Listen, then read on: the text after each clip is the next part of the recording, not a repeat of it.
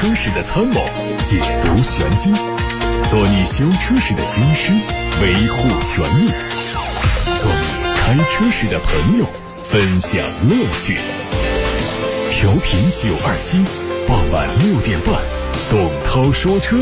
只和车友在一起。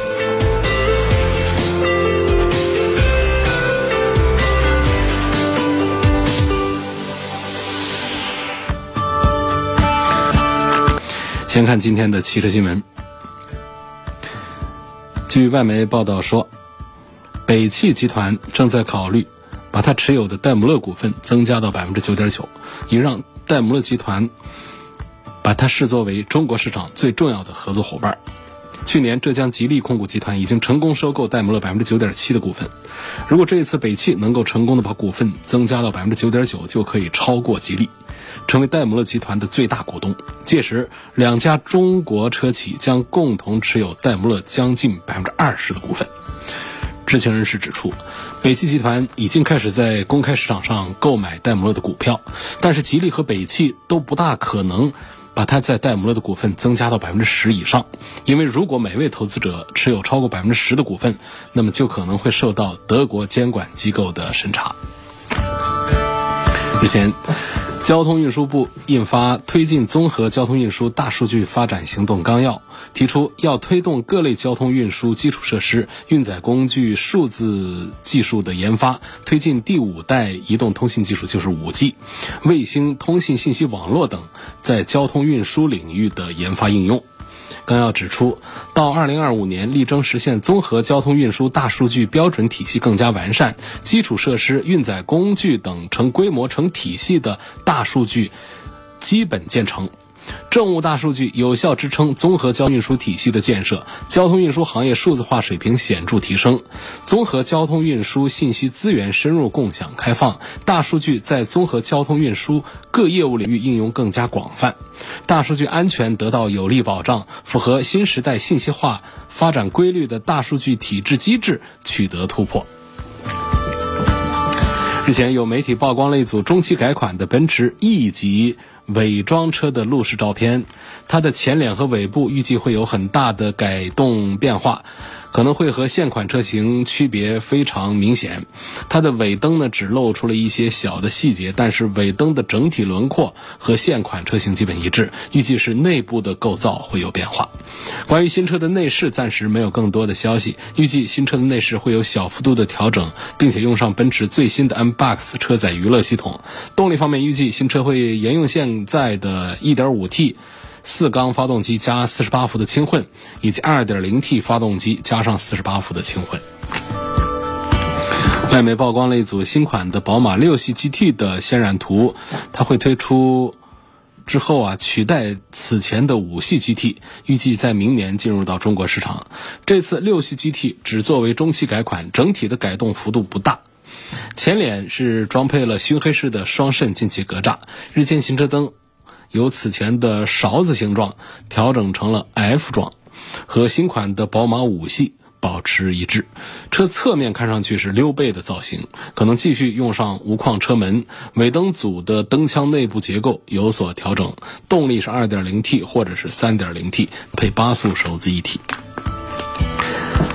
在今年的广州车展上，奥迪全新的 A6 Aurora 的探索家开启预售，只推出 55T FSI 尊享越野款一款车，售价是五十六万五。最近有媒体从奥迪经销商处获得了全新 A6 Allroad 探索家的标配信息，同时销售人员表示，新车已经开始接受预定，会在本月底正式上市。目前国内市场上中大型旅行车寥寥无几，而新车定位是一台全地形的旅行车，它可能未来的竞争产品是沃尔沃的 V90。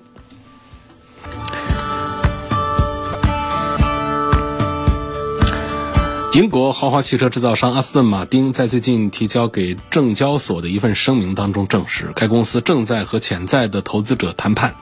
声明说，公司确认正在评估融资要求和各种融资选项，和潜在的战略投资者建立长期关系，进行初步的接触和讨论，可能涉及到股权投资，也可能不涉及到股权投资，并表示将在适当的时候对外发表进一步的正式声明。同时也有一则本地的阿斯顿马丁的消息跟大家分享。日前，阿斯顿马丁的第一款 SUV DBX 惊艳亮相，位于汉口青年路太和里的阿斯顿马丁武汉展厅，售价两百三十七点八万元，比 V 八动力的宾利天越价格低三十万元。作为阿斯顿马丁品牌一百零六年传奇历程当中的第一款 SUV，DBX 不仅传承了阿斯顿马丁一贯坚持的唯美主张，还创造性的、创新性的实现了多场地驾控性能和 GT 跑车的优雅舒适性能完美兼容。DBX 搭载了4.0升的 V8 双涡轮增压发动机，它的最大功率和最大扭矩分别达到了550匹马力和700牛米，零加速到每小时100公里只需要4.5秒钟，并且最高时速达到了291公里。武汉全新展厅的投入运营，将使得华中地区的客户和车迷更便捷地接触和了解到阿斯顿马丁品牌。现在开始回答大家的问题，八六八六六六六六正在开通，还有董涛说车的微信公众号、董涛说车的微博，都可以留言。有位网友给我留言说，很喜欢听节目，但有一个小建议：公众号里面董涛说车是语音版的，有时候不方便听，能不能转换成文字版本的？嗯，看起来是可以啊，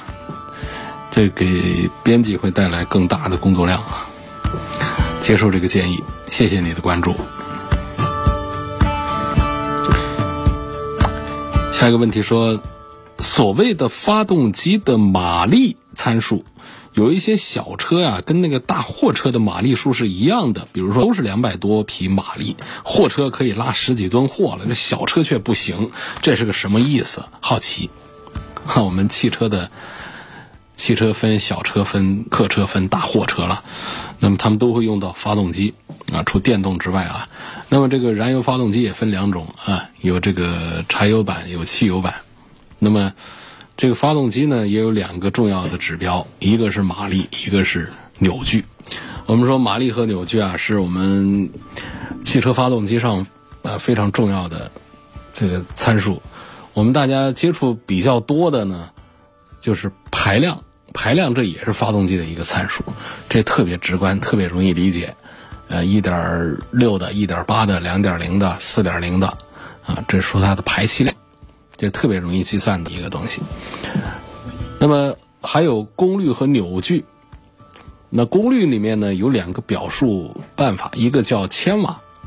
一个叫马力，这样它们中间是一点四几的一个换算关系。呃，我们口头上说比较多的说马力。那么在书面上呢，一般来说会用这个千瓦 kW 啊这样的一个表示。我们按照马力和扭矩来说吧，马力是非常好理解的，它是发动机功率的一个单位，就是发动机的转速越高，马力也就越大啊。这个马力的大小呢，这个发动机的这个技术啊、质量水平是有很大的关系。发动机越好，功率它就会越高，它马力越大。我们说一匹马力。很早延续下来的一个概念，就是一匹马跑一天的这个这么一个呃能量的一个意思了。但是这个其实是字面上的这种呃解释，现在已经说这个说法已经是并不严谨的，我们就略过不讲。我们踩油门的时候会看到这个发动机的转速在增加，其实这时候它的马力肯定是在增大的，也就直接的表现形式，我们的车的速度跑快了。所以这个发动机的功率啊，这个性能跟马力确实是成一个正比的一个关系。那么这个扭矩呢，它跟这个马力不一样。它的马力是发动机转速越高，它的马力数会这个越大，当然它会有一个最大。但是扭矩呢，它就不一样。扭矩它也是有一个最大限制。那么到了最大扭矩之后呢，它不会再有更大的这个扭矩爆发，甚至于随着转速继续升高，它扭矩在一个扭矩平原过后呢，它还会降低。那么扭矩呢，理解起来是这么说，就是首先不要被它的名字给理影响了，就是它和距离是一个没关系的一个词。嗯，这个扭矩，包括扭矩的矩也跟这个距离的距都不是一个字，所以大家别以为跟距离有关系。扭矩呢，它也是发动机功率的另一种表现形式。它跟马力不一样的是，马力直观的表现为汽车的速度。扭矩的直观表现是汽车的力量啊，就跟咱们人和人跟人拔河一样的，汽车和汽车之间拔河，那比的是什么？不是比比谁的这个马力大，比的是谁的扭矩大啊，胜算就会很大。好，那么这就说到了前面这位车友提出的问题，小轿车可能也是个四百匹马力，那么大货车也是个四百匹马力，那么大货车就可以拉拉着几吨货，那我们小轿车呢？那不行，人再坐多一点，它的负重能力它就差一些。这是什么道理呢？就是扭矩在这儿，在货车上是更重要的，它要攀爬，所以它会同样的。跟小轿车同样马力的发动机，它会有更大的扭矩输出，让这个车能够负载啊更多一些。所以马力和扭矩呢，好比一个是短跑运动员，一个是拔河运动员。那发动机的质量越好，百公里加速的时间越短，马力就会越大。那么这个汽车它爆发最大扭矩的发动机的转速就会越低。这话又得慢慢说，就是。发动机的转速点很低的时候，它就可能会爆发出最大的扭矩来。比方说，我们现在常见的是涡轮增压机器，涡轮增压机器呢，常见在一千七百转左右就可以有最大的扭矩的输出，甚至于有小排量的做到了一千二百转，最大扭矩就已经来了。你再往后，它的这个负载能力它都不会再增长。那么这个性能如果到了货车上，那就算完蛋了，那那那根本就拉不动货了。那么在一些大排量的自然吸气上呢，它的这个最大扭矩的到来转速就会比较晚一点，可能会到四千转左右才会有最大的这个扭矩输出。这是我们自然吸气发动机和涡轮增压发动机的非常明显的这个性能上的差异。所以到了货车上，为什么喜欢用柴油机啊？所以其实就是因为柴油机的扭矩会做的比较大。包括我们有一些啊非承载式车身的这个越野车。像三菱家的车，一个个的这个功率数都很可怜，但是它扭矩是比较可观的，所以这样的车它的越野能力会比较强。那么你到公路上跑高速公路的话，它的速度就跑不起来。那最高速度有一些车型，它看起来很高大上，它跑到一百三、一百四就到顶了，你再走走不上去了。但是我们其他的同价位的或者同排量的小轿车，它的调教、它的性能、发动机性能不一样。如果不讲限速，在赛道里头的话，能跑到两百多公里的时速。因为我刚才节目一开始说到一个阿斯顿马丁的 DBX，啊，刚刚上市，武汉也刚刚还没正式开业，有个展厅了。人家那车呢，四点五秒钟的这个呃提速，性能就非常的强大了。那么这样的车呢？它的这个 4.0T 的这个 V8 的动力，呃，你说它扭矩表现能够有多么的强大？700牛米，然后它的这个功率能够达到500多匹的马力，那么它的最高时速呢，就可以达到多少呢？290多公里的速度。所以说，这是我们刚才回答这位网友的问题啊，马力和扭矩的这个关系问题。呃，下面一个话题，问到说，希望能点评一下克鲁泽，啊，克鲁泽，克鲁泽呢，这是一个定位更加经济的经济性的 A 级车，一分价钱是一分货呀，没什么可谈的，冲着它的大空间，冲着它的低价格去买就是了啊，你不要有什么性能上的、配置上的、做工上的更高的期待。然后还有一个关键点就是说到要低配的双离合车型就千万别碰啊，因为这个上汽集团的这个双离合变速箱不好使啊，说的是克鲁兹啊。那除了这个低配的双离合的这个变速箱之外呢，其他的我认为都还好。十万以下的这个空间做的比较好的车，像这位朋友推荐啊，就还有像本田的享域啊、凌派啊这些。这个质量都更加的稳定一些。还有个网友问说：“现在我们这个车市比较，呃，这个低迷，那么预测二零二零年车市的走向会怎样？” 我认为二零二零年这个中央经济工作会议刚刚这个有一些利好的信息放出来，我觉得明年的经济还是呃比较看好。当然说它不会说是像。前些年一样的啊，那么那么大的增长啊，或者说那个它起码是一个复苏的一个一些概念和元素都已经能够看看得见。那么首先这大环境之后呢，我们就看这个汽车这个市场这个小环境。我认为从二零一九年的广州车展上厂家们发布的新车的这么一个阵容来看的话呢，厂家对于二零二零年，呃，这个止跌还是有一些信心的，啊，就是我对这个二零二零年的这个车市的一个看法，呃，跟这个很多厂家的看法一致，止跌对于止跌是有一些信心的。但是你说往上爬，啊，暴增这个概率是极低极低的。另外还有一个现象要注意到就是。在今天董涛说车的微信公众号的头条文章上也呃提到了，就是我们现在的农村三四线城市，呃，这个十万以下的这个产品呢，呃，现在的下跌幅度非常大，百分之几十的下跌，这反映了我们的三四五线城市的消费能力啊，不如前几年那种暴增的那种形式，是一种下降的形式，就是说明我们经济型车的消费能力在下降。那么豪华车领域呢？是有一个上涨的，说上涨了大概百分之十几，豪华车，所以所以从这个车市的这个变化来看，我感觉是有一种似乎是那种消费差距在扩大的这么一种迹象。详细情况大家可以上董涛说车的微信公众号来看今天的头条文章啊。另外还有一个提醒一下大家，就是在今天头条文章的背后啊，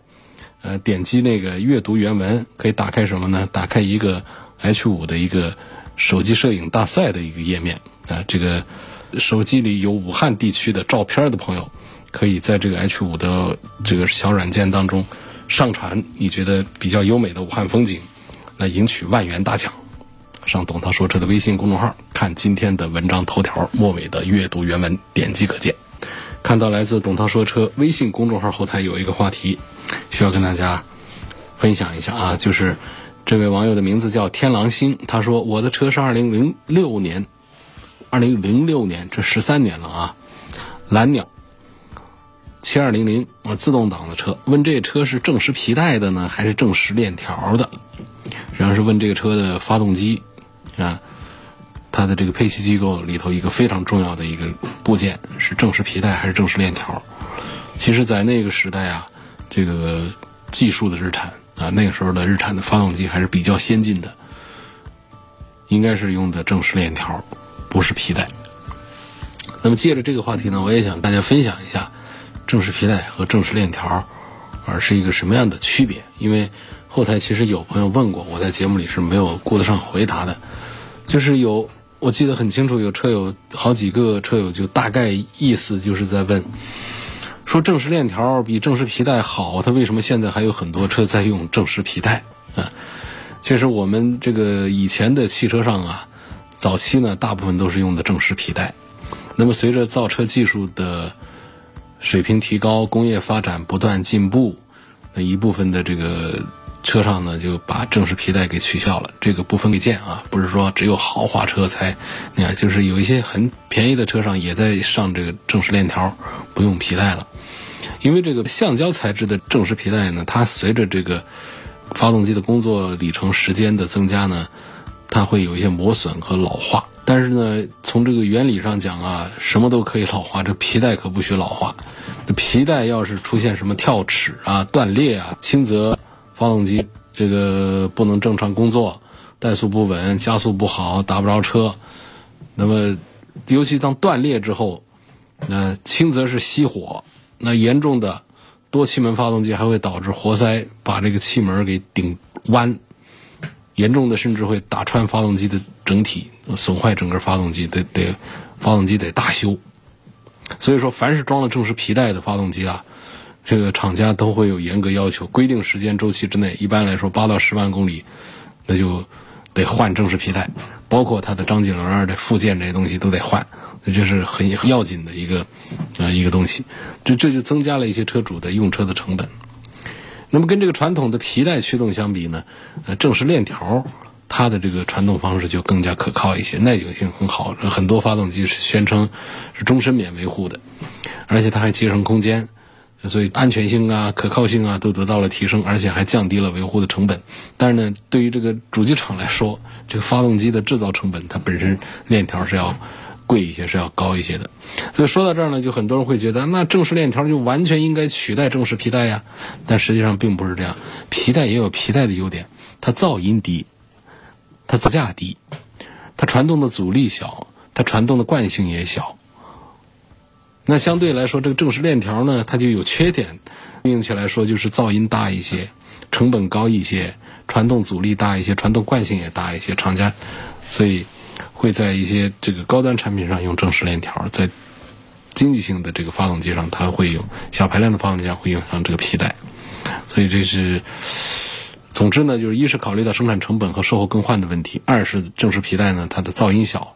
啊这些特性，所以很多车还是在用。正时皮带。来看来自八六八六六六六六的话题，张先生说，新款的别克 GL 八 ES 跟别克的 GL 八，这中间是一个什么区别？这其实是都是 GL 八。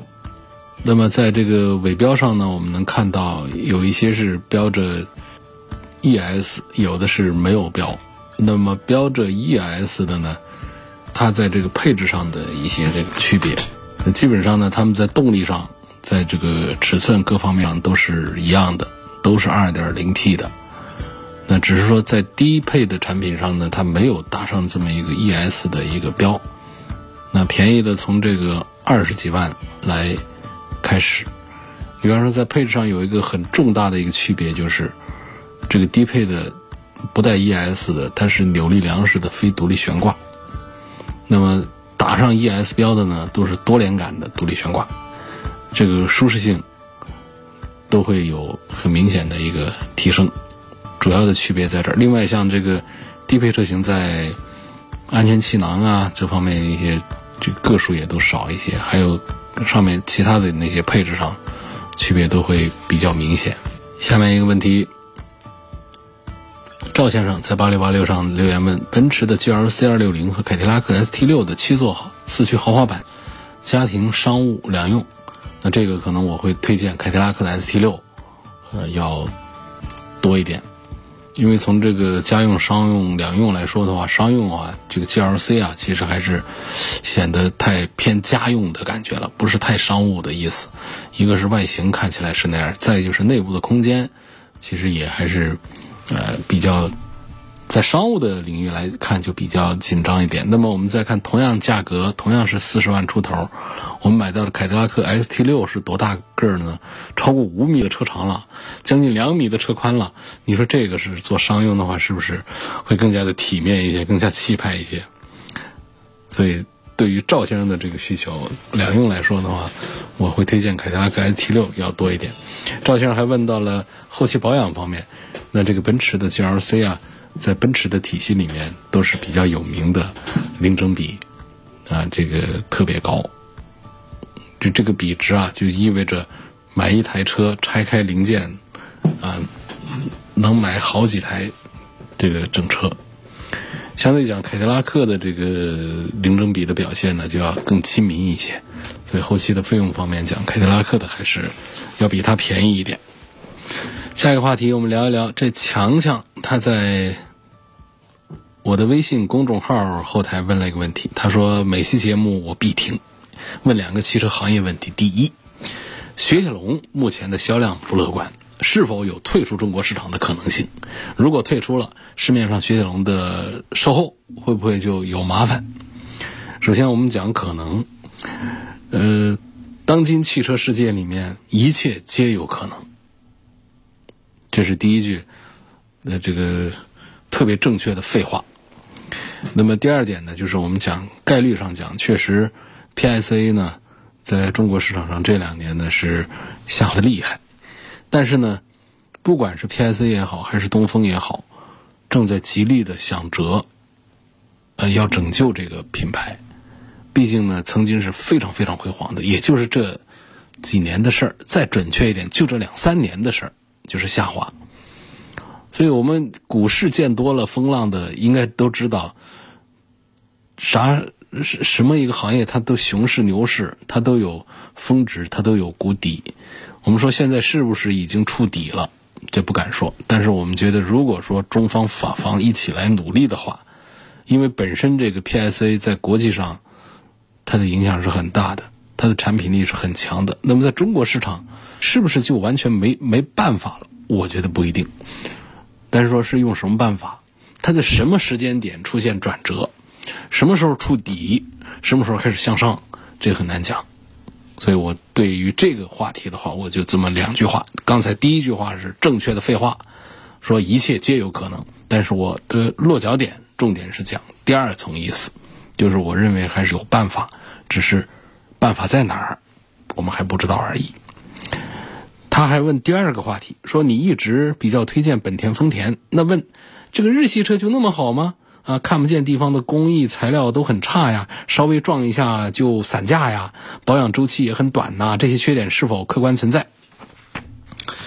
呃，在早期的产品以及比较低端的经济型的产品上呢，这种区隔会比较的明显一些，